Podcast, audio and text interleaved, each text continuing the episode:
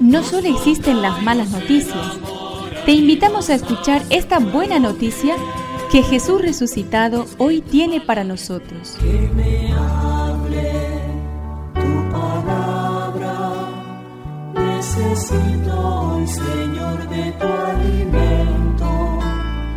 Hoy en todo el mundo se escuchará esta palabra. Mateo 8 del 1 al 4. Cuando Jesús bajó de la montaña lo siguió una gran multitud. Entonces un leproso fue a postrarse delante de él y le dijo, Señor, si quieres puedes purificarme. Jesús extendió la mano y lo tocó diciendo, Lo quiero, queda purificado.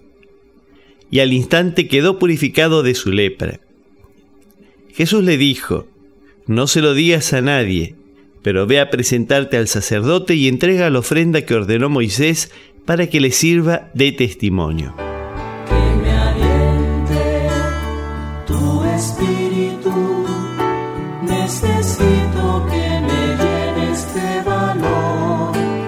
Qué cosa curiosa, la lepra y el pecado se parecen y en el lenguaje bíblico se identifican. Jesús sanando la lepra libera del pecado. Es más, el pecado es una lepra que excluye de la vida, de la gracia, de la comunión con el hombre y con Dios. Y Jesús, que curó al leproso, ¿no puede acaso perdonar al pecador?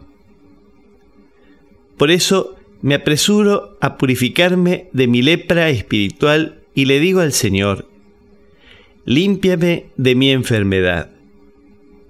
El Señor siempre proclamará sobre mí su perdón y su salvación. Menos mal.